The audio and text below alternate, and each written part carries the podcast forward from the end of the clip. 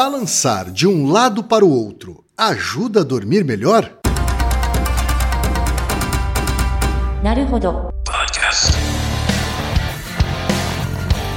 Bem-vindo ao Naruhodô, podcast para quem tem fome de aprender. Eu sou Ken Fujioka. Eu sou Altair de Souza. E hoje é dia de quê? Fúteis e úteis. Altaí, vamos para os recados da paróquia. Quais são? Número 1, um, vai no iTunes Store, dê 5 estrelas e faça o seu comentário. Isso aí. Número 2, indique um episódio do Naruhodô para alguém que nunca ouviu o Naruhodô ou mesmo nunca tenha ouvido um podcast. Vamos aumentar o tamanho de nossa podosfera. E número 3, Altaí. Ah. O número 3 é sobre ajudar a manter o Naruhodô no ar, Altaí. Isso aí. E para contribuir, basta usar o aplicativo PicPay e assinar o apoio mensal de 15 reais. São duas Coca Zero, querido ouvinte, querido ouvinte. Uma para Altair e uma para mim. E como assinante, além da nossa gratidão, você terá três coisas. Um, você terá acesso ao grupo secreto no Telegram, ou seja, assinante pode conversar com a gente com a comunidade de ouvintes assinantes. 2. Você terá vantagens especiais. Por exemplo, assinante recebe os episódios no grupo secreto do Telegram antes de todo mundo. E 3. Você receberá conteúdos exclusivos. Por exemplo, assinante recebe episódios que só são distribuídos no grupo secreto do Telegram. Então é isso baixe o aplicativo PicPay e assine o apoio mensal. Com o PicPay você ainda vai poder pagar boleto, transferir dinheiro entre amigos, recarregar celular, sacar o saldo em qualquer banco 24 horas sem taxa. E olha só, no primeiro mês de apoio ao Narodô, você ainda tem um cashback de 15 reais. Isso mesmo, você assina e recebe seus 15 reais de volta. Uhum, tá? Agradecemos desde já e participem, por favor. É isso aí. Antes da pauta, mais um recado. Naruhodô está abrindo espaço para os podcasts das Minas, porque representatividade é importante também na podosfera. O destaque de hoje vai para o podcast Otaminas, comandado pela Vicky Mazei e pela Tatiana Maforte. Ouça o recado que elas deixaram para você, ouvinte do Naruhodô, e conheça o podcast Otaminas. Oi, gente, eu sou a Tati. E eu sou a Vicky. E nós viemos aqui especialmente para te convidar a ouvir o podcast da Otaminas, um podcast quinzenal organizado pelo portal Anime Crazes de notícias, reviews e curiosidades do mundo otaku. Formado por uma equipe totalmente feminina, debatemos em cada episódio a representatividade feminina dentro da cultura pop asiática. Atualmente estamos na nossa segunda temporada com várias convidadas especiais debatendo os assuntos mais relevantes e atuais do nosso cenário de forma bem humorada, responsável e recheada de informação. Você pode conferir todo o nosso conteúdo no site www.otaminas.com.br, que além de podcast também tem os nossos artigos. Ou se preferir, pode escutar o nosso podcast pelo iTunes, Google Podcasts ou Spotify. A gente espera você por lá. Bye! E chegamos ao momento Alura, querido ouvinte, querido ouvinte. Eu sei que nessa época de isolamento social a gente é bombardeado o tempo todo com lives, webinars, cursos, e embora o senso comum tente nos convencer de que estamos em home office, a verdade é que estamos sendo forçados a ficar em casa e tentando trabalhar em meio a uma pandemia. Então, meu recado é: antes de mais nada, vá com calma e cuide de sua saúde mental. Dito isso, pode ser sim um bom momento para dar uma acelerada em sua carreira profissional. E é para quem estiver afim de fazer isso que eu quero falar aqui da Alura, a maior plataforma de cursos online do Brasil. Tem mobile, programação, front-end, infraestrutura de tecnologia, design, user experience, marketing digital, data science, inovação, gestão, tem para todos os gostos. E a Alura não é só uma plataforma. Ela é uma instituição de ensino, ou seja, ela garante a qualidade dos cursos que são produzidos por ela mesma. E funciona de um jeito muito simples. Você tem acesso a mais de mil cursos com uma única assinatura Agora a vantagem: ouvinte Naruhodô tem desconto de 100 reais. Mas para ter esse desconto, precisa acessar a seguinte URL, anota aí, alura.com.br barra promoção barra Naruhodô. Repetindo, alura.com.br barra promoção barra Naruhodô. Ilustríssimo ouvinte, ilustríssimo ouvinte Naruhodô, eu tenho um recado do Amazon Music.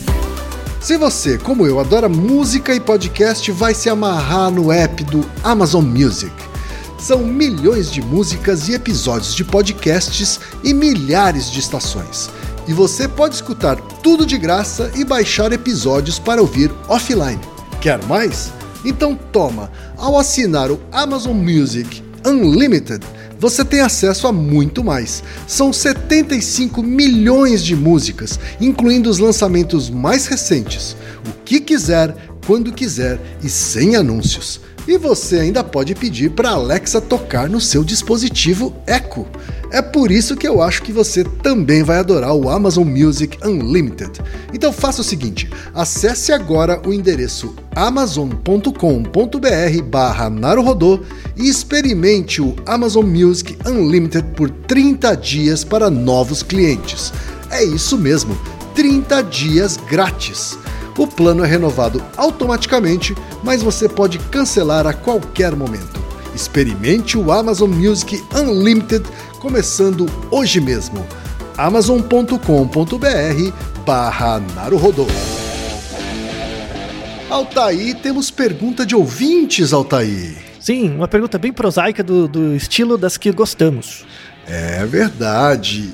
E foram mais de uma pessoa que mandaram aqui perguntas que se relacionam com esse episódio, Altair. Exatamente. Na verdade, essas perguntas parecem diferentes, mas são causas diferentes do mesmo fenômeno. Perfeito.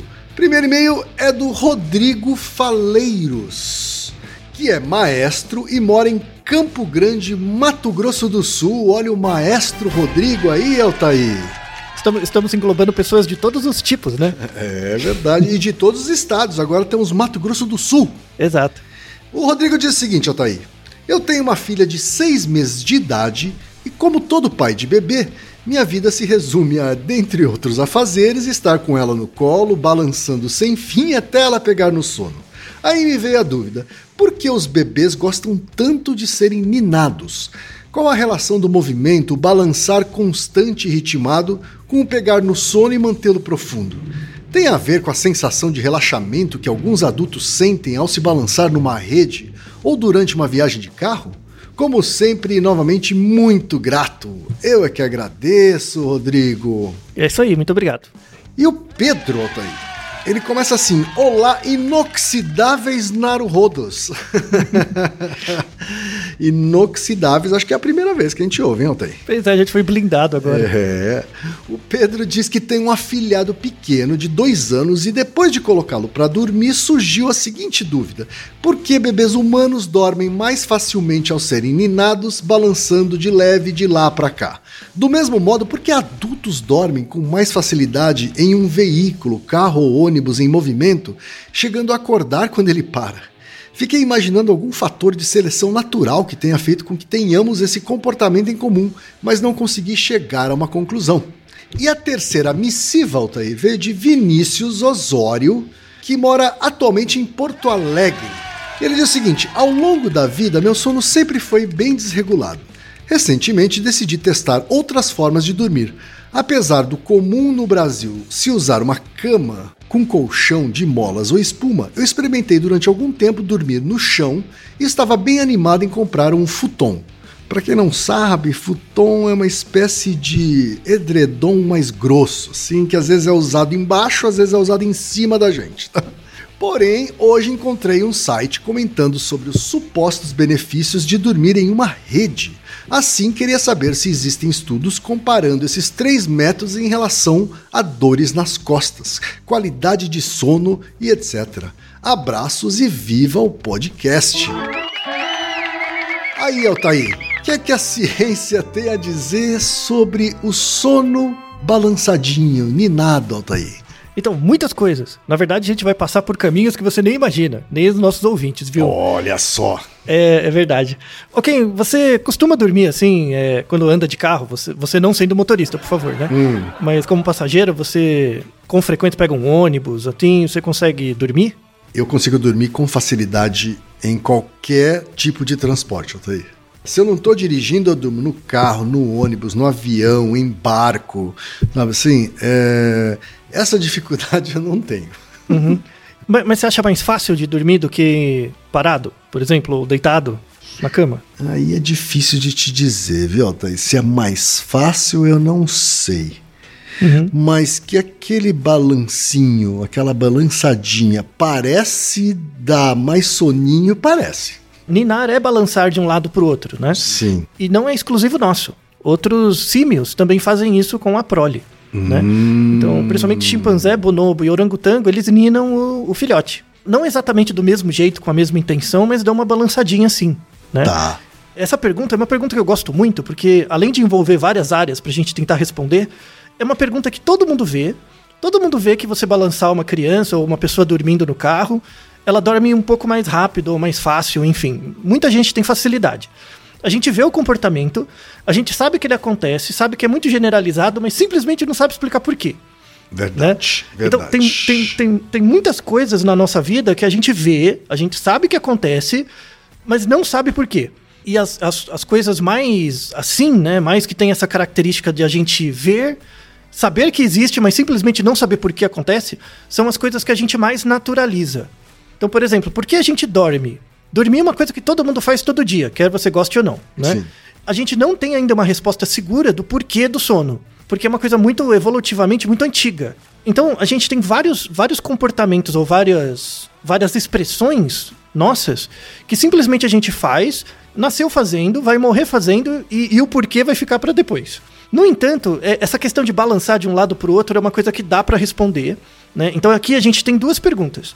Uma pergunta é por que, que ninar funciona? E a gente tem um correlato na vida adulta de ninar, que é você estar no carro, ou no avião, ou no barco, ou o que quer que seja. Ou numa rede, né? Eles falaram aqui da rede, né? Eu durmo facilmente em rede também. É, Então, e aí a rede tem a ver, né? Porque a rede é um, um ninador, né? Aham. Por- porque simplesmente ela não tem ponto de apoio, só tem o ponto de apoio nas extremidades, então você balança, Sim. né? Então é um ninador profissional de adultos. E por que que, se ela tem alguma vantagem ou alguma diferença em relação à cama? Então vamos discutir essas questões que são interessantíssimas. Muito mais interessante que muitas, boas, muitas perguntas que as pessoas acham importantes. Essa é uma, uma- um, um dos naruhodos que eu gosto. Certo. Por exemplo, tente imaginar um, um bebezinho sendo ninado, né? Por que que isso funciona? Então a gente tem que pensar primeiro no comportamento e depois na, na causa material, né? Na, na, na fisiologia, por exemplo, como o sono é produzido pelo cérebro, em geral esse movimento rítmico deve gerar alguma alteração no funcionamento do cérebro. Então essa é uma hipótese que temos, né? E aí levei um, um bom tempo, né? E pesquisando e a gente viu que tem coisas assim, né? Inclusive são coisas que são relacionadas com a minha área de pesquisa mesmo, né? E são todos artigos novos. Isso que é interessante. Então, assim, pensando no movimento rítmico, existe uma, um conceito da neurofisiologia que, inclusive, eu vou deixar um artigo de 2019, que é uma revisão desse conceito, que é sensacional, um artigo muito bom, que não tem uma boa tradução em português, mas o conceito é Neural Entrainment, tá? Tá. É, a tradução seria sincronização neural ou arrastamento neural. Então, a, a ideia é a seguinte: quando você tem um movimento rítmico, então imagina, por exemplo, uma pessoa batendo palma. E a pessoa começa a bater palma num certo ritmo, e de repente você começa a se mexer no mesmo ritmo do que a pessoa está batendo palma Certo. tá? E- ou, por exemplo, uma pessoa começa a cantar ou, ou tocar um tambor, e aí espontaneamente outras pessoas começam a se mexer, né? Nesse ritmo. Mesmo sem ela perceber. Às vezes a pessoa nem quer se mexer, mas ela tá meio que oscilando no ritmo daquilo que tá de fora.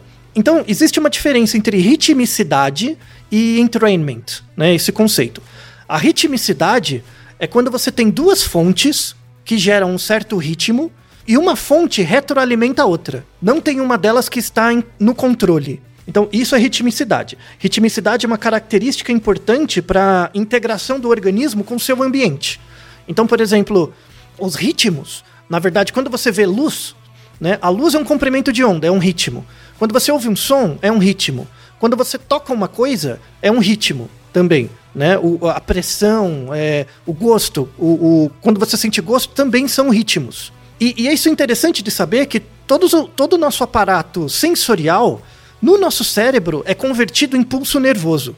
Isso a gente já falou em vários neurodos, né? Sim. Então tudo que você enxerga, ouve, vê, sente, gosto, tudo, é convertido em pulso elétrico. Logo em um ritmo. Então, é, é- é muito importante saber que, independente da, da modalidade de sinal que, que o seu corpo recebe, tudo isso vai ser convertido num certo ritmo, tá? Tá. Como o seu cérebro é um produtor de ritmos, né? Ele é um produtor. O que, que é a ritmicidade? É quando o ambiente gera um ritmo, esse ritmo é emulado pelo seu cérebro e, e você opera no ambiente para fazer alguma coisa. Então, por exemplo, tem um som muito alto. Tá um som muito alto que eu sei que está saindo do rádio. Né? Uhum. Então esse ritmo gerado pela onda sonora do rádio afeta o meu cérebro e aí eu faço um comportamento de desligar o rádio. Isso é um comportamento rítmico, tá? É uma resposta rítmica a uma demanda do ambiente. O entrainment é, diferente, é diferente. Esse arrastamento é diferente. É, ele é unidirecional. Então, por exemplo, quando eu toco um tambor e você começa a, sem perceber, começa a se mexer, né? Você está sendo controlado por algo externo. Você está sendo controlado pelo meu tambor. Não tem o controle, você, ah, você nem tá percebendo. Tipo, eu tô tocando um tambor num certo ritmo e sem você perceber você começa a oscilar. O seu corpo começa a mexer. O fato do seu corpo mexer não vai fazer eu parar de, de bater o tambor.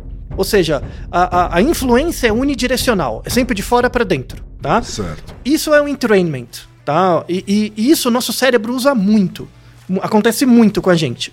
Assim, fisiologicamente, esse é o fenômeno pelo qual os bebês se beneficiam muito de ser ninados. Tá? Esse é o nome bonito, assim. É porque acontece um fenômeno de neural entrainment. Ou seja, você balança o bebê num certo ritmo, né? O cérebro do bebê vai começar a ter uma ritmicidade parecida com o movimento que você está fazendo. Todo o cérebro dele, todo o cérebro vai começar a ter um, um ritmo parecido com o seu movimento, que é muito similar ao início do sono. O sono, na verdade, ele é dividido em duas fases, que é a fase não REM e a fase REM. E a fase não REM é dividida em três partes, que é o N1, N2 e N3. E cada uma dessas fases tem uma certa característica. A gente discutiu isso em vários Naruhodos sobre sono. Mas a, a característica da fase N1 é uma redução da atividade das ondas cerebrais, o fluxo das ondas cerebrais vai diminuindo um pouquinho, e mais do que diminuir, ele vai se harmonizando. Então, por exemplo, se a parte da frente, a, a, os neurônios da frente do seu cérebro estão lançando pulsos muito rápido e a parte de trás do seu cérebro muito devagar, quando você entra na fase N1 do sono, o que acontece? As duas áreas vão começar a. Uma, delas vai, uma delas vai diminuir o, o volume de pulsos e a outra vai aumentar para ficar igual, tá? Então, a fase N1 do sono, ela, ela, é, ela é principalmente descrita por um aumento do alinhamento das ondas, do, do, padrão de frequência de onda no cérebro todo. Então imagina você, por exemplo, querendo dormir. Então você deita na cama e fica quietinho. Basicamente isso. O, contrário do que as pessoas fazem, né? Porque elas ficam no celular, ficam fazendo um monte de coisa, né? Mas enfim. Normalmente você vai deitar e ficar quietinho. Então, quando você está quietinho, o, o, essa ritmicidade, esse padrão de alinhamento das áreas cerebrais, do, do da atividade neural, vai ter que acontecer de dentro para fora. O seu cérebro mesmo, por conta principalmente da melatonina e tal, que é um indutor de sono, aí a, tem a ação no tálamo e tudo mais, vai tentar, é, tipo, olhar pro seu cérebro inteiro e falar, ó, já tá na hora de dormir, tipo, quem tiver fazendo muito barulho faz menos, quem não tiver fazendo nada, acorda aí, tipo, para todo mundo ficar harmonizado. Então, é, é, essa é a característica do sistema N1 de sono. Quando você tá paradinho dormindo, o seu cérebro faz isso por conta própria, de dentro para fora. Agora imagina que você está deitado num movimento rítmico. Então, quando você está numa rede, você vai para direita e para esquerda, para direita e para esquerda. Vamos imaginar que esse ritmo é de mais ou menos 0,25 Hz. 0,25 Hz é, é, o tempo que você leva para dar uma ida e uma volta. 0,25 Hz quer dizer que o, você vai dar uma balançada, ida e volta a cada 2 segundos, mais ou menos. Então imagina você deitado numa rede, você vai, volta, isso leva mais ou menos dois segundos. Então é devagarzinho. Você imagina na rende não é aquele, não é aquele parque de diversão, né? É você devagarzinho. Como você já tem esse ritmo do lado de fora do seu corpo, né? Que vai num, num, num certo padrão, o que, que vai acontecer? Vai, isso vai gerar uma pressão positiva para o seu cérebro alinhar mais rápido. Ou seja, para você entrar mais rápido na fase N1 do sono. Então, o, o, o movimento de ninar, sobretudo em crianças pequenas, é um facilitador do início do sono tá? Ele é um, fa um facilitador. É, então é essa descrição, assim, do ponto de vista comportamental. Por que, que os nenéns, por exemplo, você ninar eles ajuda? Porque você, em geral, o cérebro deles é muito imaturo, né? Então tem áreas que, por exemplo, estão se desenvolvendo em velocidades diferentes de outras. E muito mais importante que isso, o neném não tem consciência de que ele é ele. Se você pega um neném de dois meses, ele não sabe, ele não tem noção de eu. Então ele é um poço de sensações. Quando você coloca ele num esquema rítmico, de um lado para o outro, dá ao, a, ao bebê a sensação de que ele é uma coisa. É, ele é um corpo, ele é um corpo único, fechado, que está se movimentando num certo ritmo. Isso gera o movimento de neural entrainment no neném. Isso vale também quando você tem. É, você dormindo no carro. Quando você está no carro, em geral você não está fazendo nada. Então já tem esse, esse fato de você estar tá parado, né? Sem, sem prestar atenção em muita coisa. E tem o movimento do carro, do ônibus, do que quer que seja. Esse movimento vai gerar uma pressão positiva para você entrar na fase 1 do sono, tá? Para você se prestar mais atenção é, no seu estado interno. Para muitas pessoas que estão começando a fazer meditação, a treinar meditação, esse é o primeiro grande desafio. O primeiro grande desafio para uma pessoa que está aprendendo a meditar é separar sono da meditação. Porque imagina, você de olho fechado, paradinho, numa certa posição qualquer, você tem que aprender a separar, porque a, a, você estar paradinho, o próprio movimento do seu corpo por causa da respiração é uma forma de autoninamento. Você vai começar a se ninar. Então, imagina quem, ó, uma pessoa sentada em posição meditativa e ela respirando. Sem ela perceber, ela vai mexer o tronco para frente e para trás, ela, devagarzinho. Esse, esse movimento para frente e para trás, como ela tá parada, né, tentando prestar atenção nela mesma, isso vai dar um puta sono. Você tem que aprender a perceber que isso é sono e tentar começar a separar comportamentalmente e evitar esse efeito de se auto-ninar, de, de, de auto-ninamento. Hum. Interessante, né? Você está dizendo que a gente se autonina, então. A gente, a gente se, pode se autoninar. O primeiro exercício que faz as pessoas desistirem de meditação é esse, assim, ela não separa o sono do, da meditação. Tá? A meditação é um processo ativo. É muito mais. Dormir não, dormir é passivo. Se você ficar parado, você dorme. Agora, a, a, o meditação não, é ativo. É, as primeiras vezes que eu tentei meditar, eu praticamente dormia. Isso, não, é normal. Ao invés de meditar. Isso. E, e por quê? Porque você se auto-ninou. Então, o próprio movimento rítmico, rítmico do seu corpo gera esse mecanismo de neural entrainment. Logo, o seu, o seu cérebro tende a alinhar o fluxo é, de pulsos nervosos, tende a alinhar no cérebro todo. Isso é compatível com a fase 1 do sono, e aí você embarca. E aí vai embora. Né? Entendi. Dois, três, vai, e já era. Uhum. Tá? É, então, assim, ser balançado né, é uma coisa que induz o início do sono. Assim, do ponto de vista comportamental. Uhum. Aí a pessoa chega para mim e fala: Ah, eu tenho insônia crônica. É, será que ajuda a insônia? Não temos evidência. Tá? Então, assim, se a pessoa tem um quadro de insônia mesmo, assim, ser balançado ou ser ninado não ajuda em nada. Tá? Uhum. Então, é um efeito muito baixo, muito local mesmo. Mesmo tá? sendo bebê? Então, beber com insônia é uma coisa que é, assim, é muito grave. né? Beber tá. com insônia tem que. Beber tem que dormir 18 horas por dia, 20 horas por dia. Uhum. Né? Então, beber com insônia é algo que eu nunca vi. Assim, se vi, se vi alguma coisa é algo bem grave, assim, bem neurologicamente grave. Agora, você mencionou ali no começo do episódio os símios, uhum. né? Como também tendo essa característica. Né? Os mamíferos domesticados mais comuns, né? cachorro e gato, eles também caem nesse efeito? Ah, pouco. Assim, é, temos pouca evidência para dizer isso, mas faz sentido dizer que qualquer organismo que tem um cérebro minimamente desenvolvido com tálamo e parte cortical, uhum. né, sofre efeito do neural entrainment. Então você consegue fazer esse alinhamento neural. Eu não achei artigo com cachorro, com gato, com coisas assim, mas faz sentido dizer que acontece. Agora, com símil a gente tem algumas coisas, né? Com, com o macaco, né? É, que é mais próximo da gente. E aí eu fui estudar como que macaco dorme. E tem dois estilos de sono de macaco. A gente tem os, os, macacos que a gente chama macacos menores, né? E os macacos do velho mundo, que são os mais próximos da gente, né? Que é o chimpanzé, o gorila, o bonobo e o orangotango. Então esses são grandes, eles, eles são mais pesados e tal. E tem os macaquinhos menores, tipo macaco prego, babuíno, gibão, que eles são menorzinhos. E vou deixar um artigo super interessante que mostra estilos de, de sono né, entre macacos. Basicamente tem dois estilos, dois. Não, não o padrão de sono neural, o padrão comportamental de sono. Como que uhum. o bicho dorme. Tá. Então, se, se você pegar um gibão ou um babuíno, eles dormem em geral meio sentados, né, na, na no galho. Eles ficam meio. Parece uma galinha. Ele fica meio sentado, né? Uhum. Ele senta com a bundinha assim. A, a gente tem dois ossos da bunda que chamam isquios. O, o babuíno tem eles maiores, então ele senta em cima daqueles ossinhos hum. e, e, dorme sentado.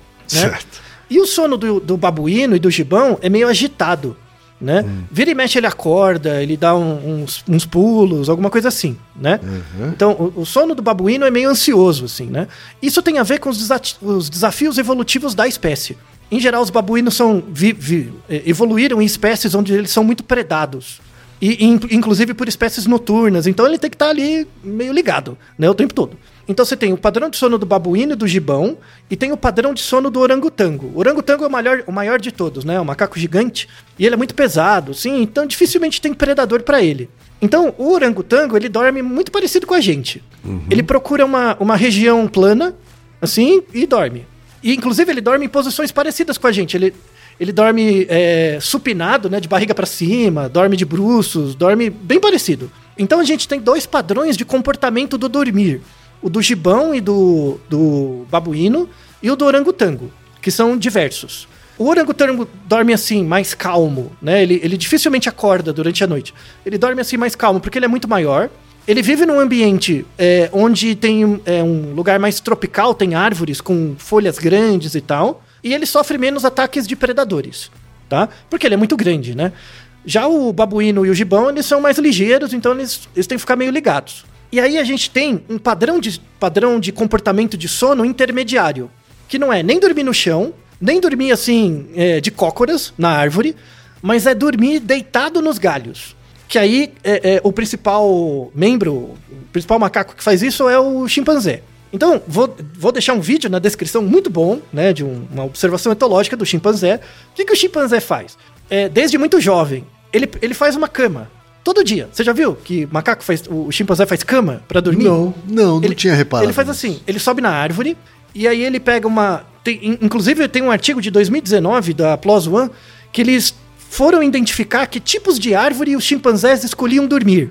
E aí eles viram que os chimpanzés tinham predileção por um tipo de árvore específica, que é uma árvore é, na língua da Uganda, né, chamada de murimbi ou é, Sinometra alexandre, a espécie da árvore, que é uma árvore muito dura.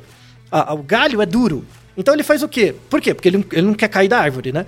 Então, e- sistemati os macacos sistematicamente, de cada 10 camas que eles fazem, eles fazem 7 delas nessas árvores.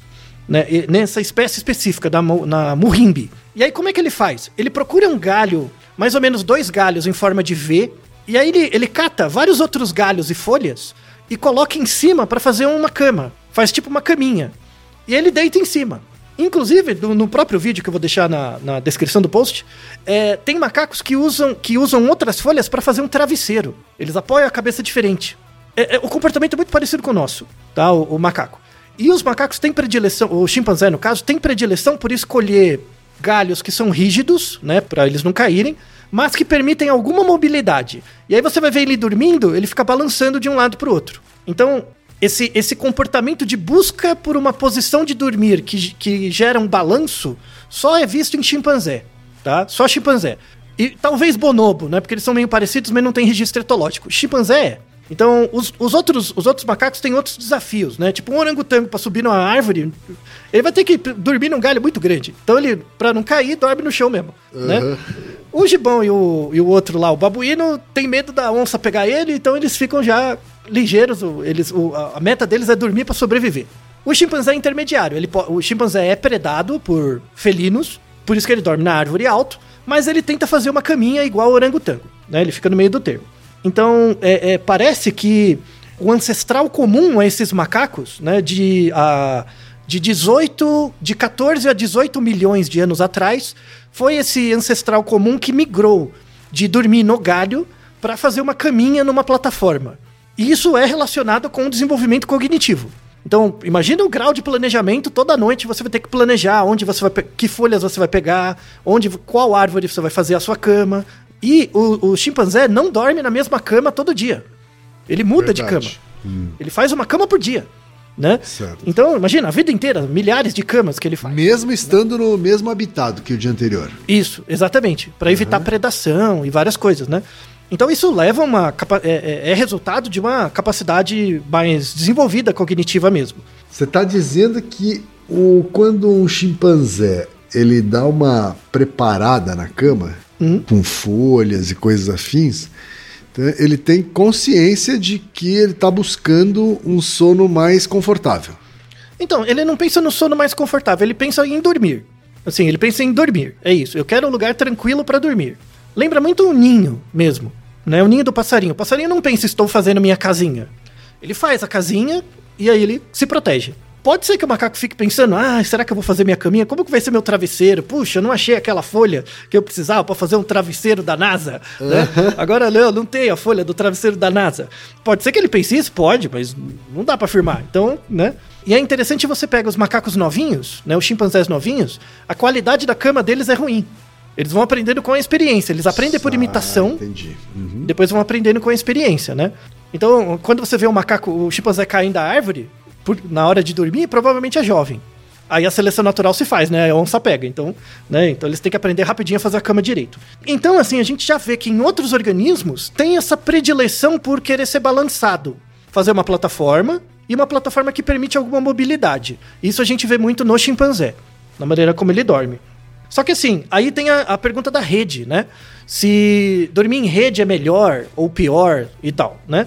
Aí entra uma questão de, é, na verdade, uma discussão bem interessante para mostrar que como a ciência hoje em dia é eurocêntrica e não só eurocêntrica como anglófona, né? Você- o, o- que todo mundo lê é o que é publicado em inglês. Tanto é que 99% da, da bibliografia que eu coloco é em inglês. Não tem jeito. Quando você vai procurar artigos que falam da comparação entre dormir na cama e dormir no, na rede, tem alguns, mas em geral são artigos com uma qualidade metodológica ruim, publicado em revistas não tão boas ainda. E, e- e o, o mais interessante é um, é um artigo de 2019, que era assim, e o artigo é muito bom, muito bom. É, é o primeiro artigo que mostra, saiu numa ótima revista, que é a Current Biology, que ele mostra que o título do artigo traduzido é assim: um balançar contínuo durante toda a noite gera oscilações neurais espontâneas que são benéficas para o sono e a memória. Olha o título do artigo. Então, assim, eu propiciar para uma pessoa ela ser balançada um pouquinho durante toda a noite é, gera uma atividade, uma oscilação diferencial no cérebro que é benéfica para a qualidade do sono e memorização. Gostei desse, gostei desse título.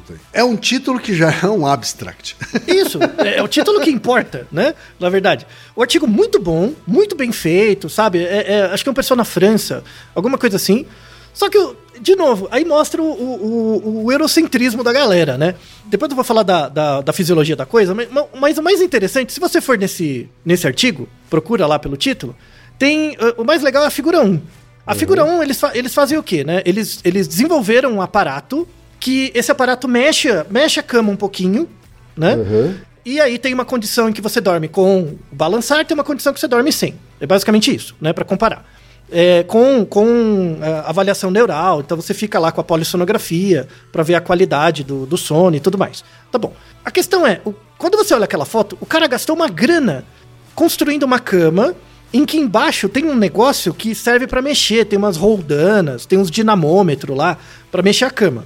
Quando que era muito mais fácil pôr o herói dormindo numa rede. muito mais fácil. Eu, eu, ficava, eu fiquei olhando pra aquilo e falei, nossa, que artigo legal. Quando eu olhei a figura da cama, eu falei, ah, não acredito, velho. Bota o cara dormindo numa rede, você paga lá 70 100 conto na rede, e bota o cara dormindo. Aí eu falei, é por isso que a gente não vai pra frente mesmo, por isso que a ciência vai, vai continuar sendo elitista, né? É, é, é, porque o artigo ia ser muito melhor se comparasse o cara dormir na cama com a rede. Muito melhor, naturalisticamente. Né? Porque você dormir na rede, dá pra pôr o EEG lá, o, a polissonografia, dá pra fazer tudo, né? E, e igual na cama. Mas não, gastam a grana, sei lá quantos mil euros eles gastaram pra construir um negócio com uma cama que balança. Parece um berço bizarro. Mas enfim, né? Mas esse artigo é legal, apesar desse. Bom, os autores não têm culpa da, da nossa ciência ser viesada.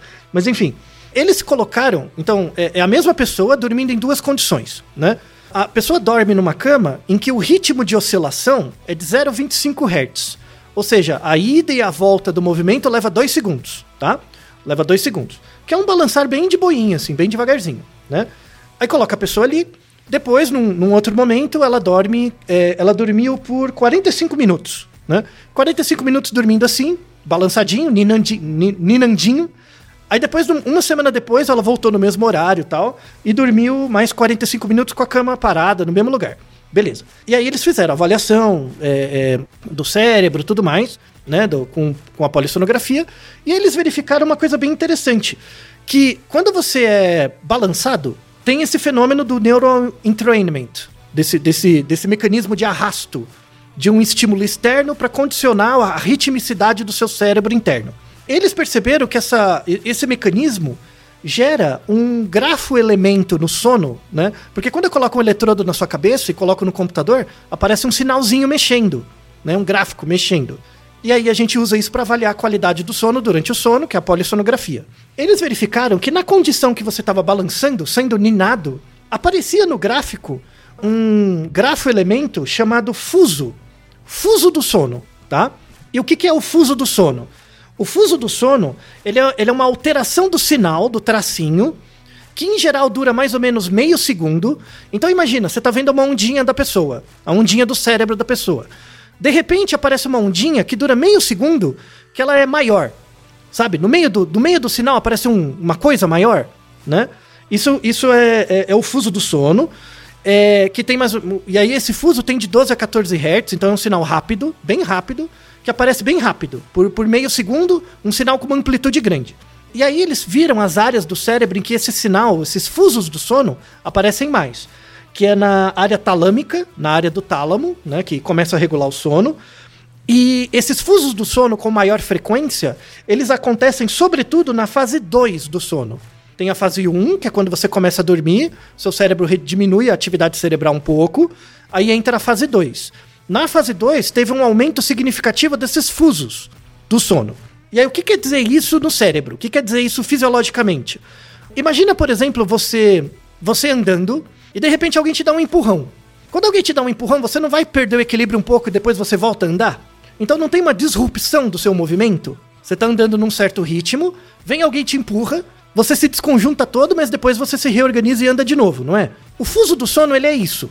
Ele é meio que uma disrupção tá? No, no, meio do padrão da atividade do cérebro. Isso é relacionado com o quê? Isso não acontece em todas as áreas do cérebro, acontece nessas áreas ligadas ao tálamo. Isso, na verdade, por conta desse ritmo externo da cama, isso induz uh, nessa área do, do tálamo a entrada de íons de cálcio, mais íons de cálcio entram nos neurônios de células neuro, eh, neuronais chamadas piramidais, na área do tálamo do seu cérebro, e isso é responsável pela maior atividade sináptica. Então imagina, você está balançando lá bonitinho. Esse pulso de 0,25 Hz vai, vai ser reproduzido pelo seu cérebro. Esse pulso que não é produzido pelo seu cérebro, é produzido pela cama. Tudo bem? Certo. Então imagina, a cama está produzindo um pulso, esse pulso entra em você, o seu cérebro reproduz esse pulso, e isso gera uma atividade diferencial de algumas áreas do cérebro, sobretudo o tálamo, por meio dos fusos. Esse sinal externo vai gerar o aumento da plasticidade sináptica, que isso vai levar a uma maior consolidação da memória. Então, o que eles verificaram é que você tem uma melhor consolidação de alguns aspectos da memória quando você é balançado, tá? mas aí não é memória factual e tipo, ah, vou melhor na prova, vou dormir na rede, vou melhor na prova. Mentira, nada a ver. É na verdade uma melhor memória sensorial. Então você lembra melhor de coisas que aconteceram no seu dia do ponto de vista sensorial, mas não conceitual. Isso facilita e, e favorece a qualidade do sono em geral. Mas o ganho que você tem é pequeno, mas é um ganho. Então todo esse mecanismo fisiológico para mostrar que o movimento fora é emulado por um movimento da atividade do cérebro dentro das ondas, em algumas áreas reconhecem esse movimento e gera mais fusos do, mais fusos do sono. O fuso do sono aumenta a quantidade de íons de cálcio dentro de alguns neurônios, e isso gera uma maior consolidação de algumas memórias. Logo você dorme melhor, tá? Então esse é o mecanismo real. Isso vale para os nenenzinhos, mas isso vale para os adultos também. E aí vem a, a, pergunta que não quer calar. Então, ah, tem artigo, eu botei alguns, não tem só um, tem mais de um que mostra que dormir, dormir com um balanço pode ser um pouquinho melhor, mas também não pensa que é panaceia, agora eu vou, vou criar a terapia quântica da, da rede. Também não é assim, tá? É pouco. Tá? Nesse artigo que eu citei agora de 2019, todos eram bons dormidores, ninguém tinha problema de sono. Não pensa que vai curar seus problemas de sono, mas parece que tem um benefício. E aí a gente entra no raio da rede. Eu fiquei impressionado, porque cara, os caras devem ter gastado metade do dinheiro da, do artigo, desse artigo de 2019, construindo a cama. Sendo que podia ir lá na vendia e comprar uma rede, uhum. né?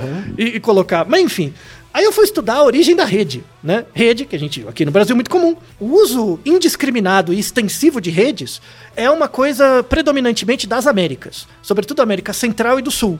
México, Caribe e América do Sul, todos usam redes, todas as populações originárias usavam redes correntemente. Vou deixar a referência de um texto de 1330, 1330 o ano, tá? sei lá, 800 anos, que mostra uma rede de descanso no salério de Lutel, que é um, um, a primeira indicação de que existia uma rede na Europa. Foi em 1330. Só que temos indicações de muito antes em, nas sociedades ameríndias, todas. Então é, é, uma coisa muito indiscriminada. Temos duas grandes referências para o estudo do, da antropologia e do histórico das redes, no, do uso de redes no Brasil, que é o livro História da Vida Privada no Brasil, primeiro volume, livro muito bom, recomendo ler os quatro volumes, e um livro muito legal também, que chama Rede de Dormir, do Luiz de Câmara Cascudo. Que é um livro Câmara legal, Cascudo né? fez um livro sobre rede de dormir sobre redes de dormir especificamente, porque tem uma história interessantíssima. Tem toda uma, uma semi, não, não é nem semiótica, tem toda a antropologia do uso da rede mesmo. Parece que o, que o uso da rede emula um pouco o, os desafios ecológicos do chimpanzé. Então, para evitar dormir no chão e ser atacado por não predadores, mas atacado por, por coisas, né? Então, formigas, a, a, aranhas e coisas do tipo. Então, em, em, populações originárias no Brasil e na América, o, o, uso de redes era indiscriminado e muito grande por conta da nossa própria diversidade é, é, da fauna. Por conta de insetos e tudo mais, é, é sempre usamos redes. É, é, muito engraçado porque eu comecei a procurar, é, em inglês mesmo, de propósito, redes. Coisas sobre rede. E aparece em inglês o, pior, o pior tipo de rede que existe. Que é uma rede que eles transformam em cama.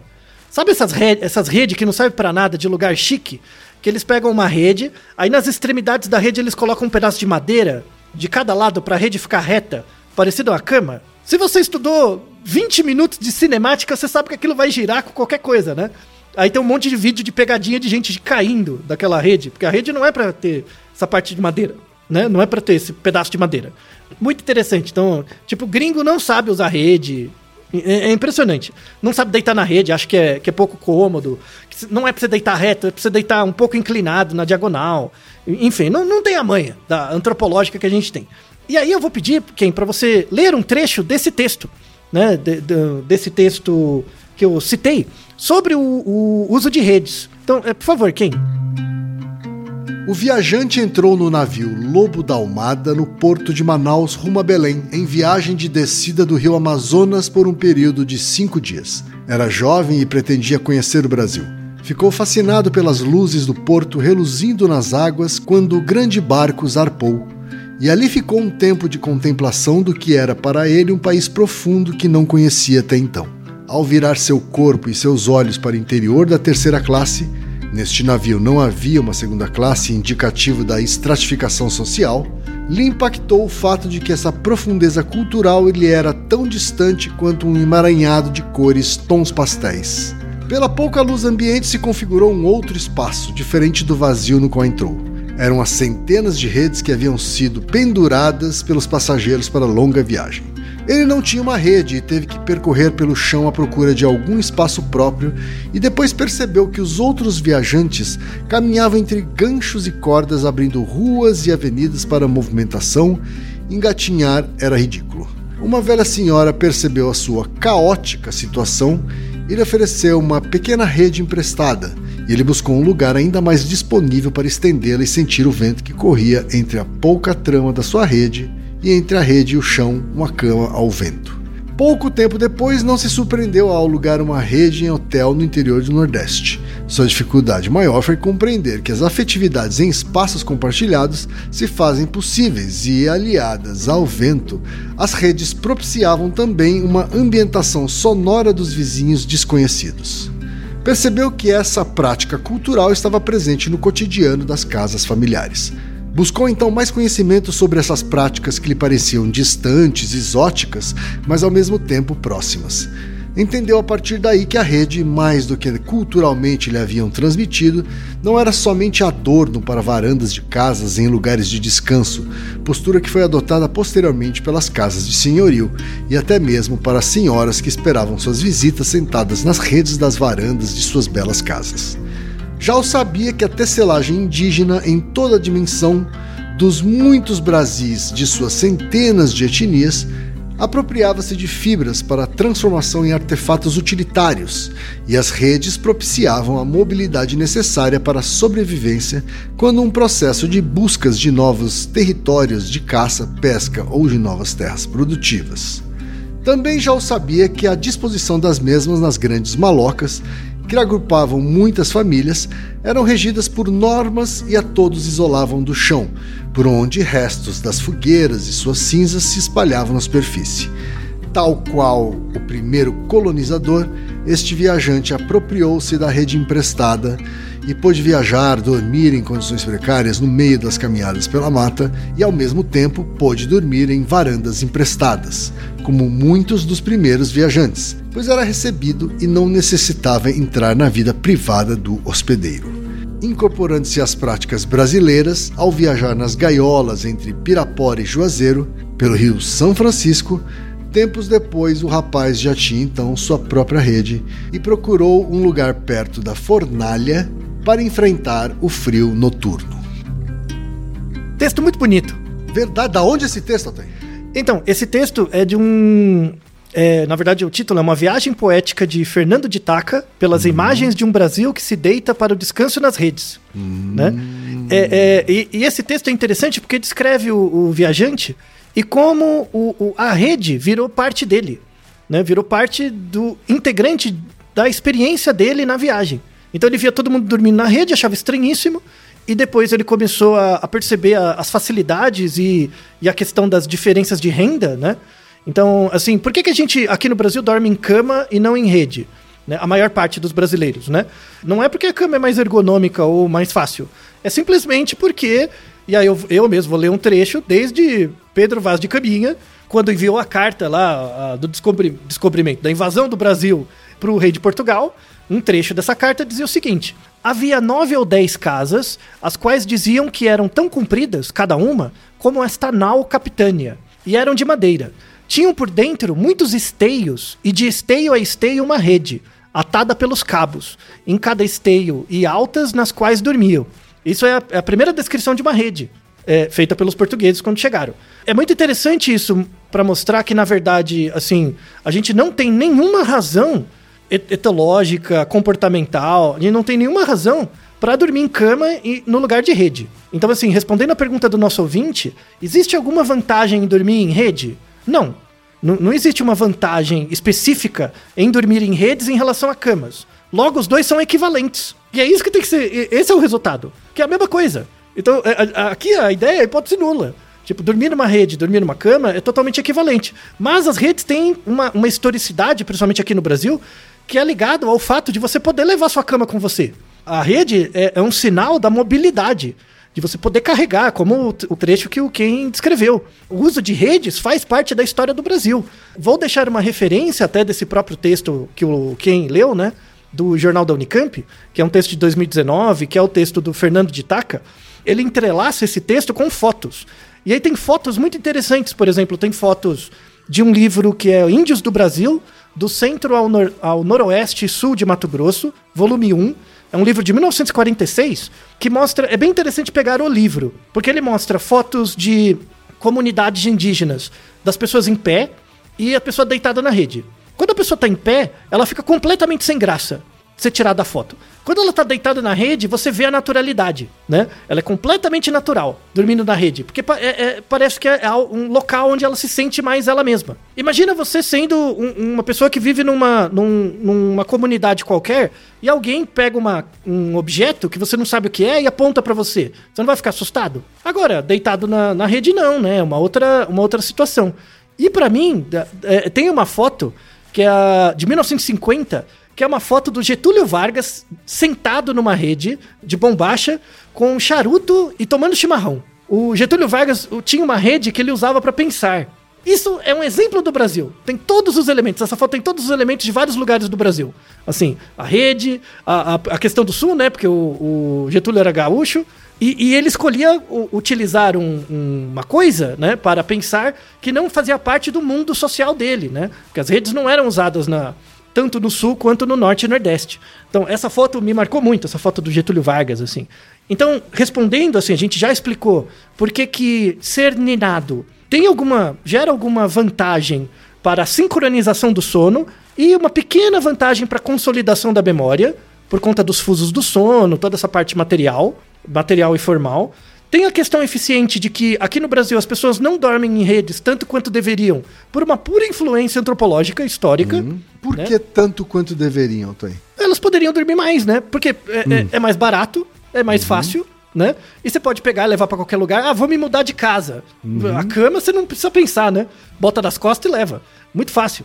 Pela própria praticidade A mesmo. cama né? que você diz a rede. A rede. A rede. precisa- A rede cama, né? O- o- o- então, se você coloca uma rede no- na sala, o, já vira o seu quarto de dormir. Então, existe. Nesse livro mesmo, no História da Vida Privada no Brasil, mostra isso, né? Que na- na- nas casas coloniais, o quarto era algo meio, meio. Podia ser qualquer lugar. Então, onde é o quarto de visita? Se você tem a rede, é em qualquer lugar. Como você bem descreveu no texto, né? Que você podia hospedar uma pessoa colocando para ela dormir na varanda. Né? O local quente, e, e aí não atrapalha a vida privada cotidiana do local. Então, os viajantes, por exemplo, que traziam uma rede, eles podiam, ah, posso dormir aqui? Eu dormia ali, sem problema e tal. Então, é é uma coisa bem nacional, assim, bem, bem nossa, coletivista. Uma Sim, coisa mais sim, coletivista. Ela democratiza né, a- a- o direito de dormir. Isso, democratiza colocando o sono como mais similar às espécies que nós somos parentes. Então, você dormir na, na rede é muito similar à, à maneira como o chimpanzé dorme, né? É, é, e por isso também tem uma, uma, uma questão ligada a uma maior ergonomia. Para encerrar, tem dois artigos. Eu comecei a procurar artigos que testam o uso de rede mesmo, né? Rede versus cama. Eu achei três artigos. Esses artigos não são bons, mas aí eu, eu até faço uma meia-culpa, assim, porque eu trabalho no Instituto do Sono, né? Eu fiquei pensando, poxa, esse monte de sala de polissonografia, por que a gente não bota uma rede, né? E, e testa, né? Tem pô, 60 quartos, velho. Mas não Pega tenho metade. dúvida de que eu dormiria melhor numa polissonografia numa rede. É, um monte de fio você ia dormir mal do mesmo jeito. Mas vai saber, né? Mas eu, eu, eu, que- eu tô muito curioso pra fazer esse teste, depois de fazer toda essa revisão histórica, né? Fazer esse teste, porque, porque os, os artigos que saem ou são experimentais demais, falta essa questão mais é, é, naturalística. E, e, e os artigos que são aplicados, eles têm uma baixa qualidade de repro- é, uma baixa qualidade reprodutiva. Você não consegue reproduzir o resultado. Então ainda falta estudos para mostrar se dormir em rede tem alguma vantagem. Mas a gente não pode dizer que dormir em rede é pior.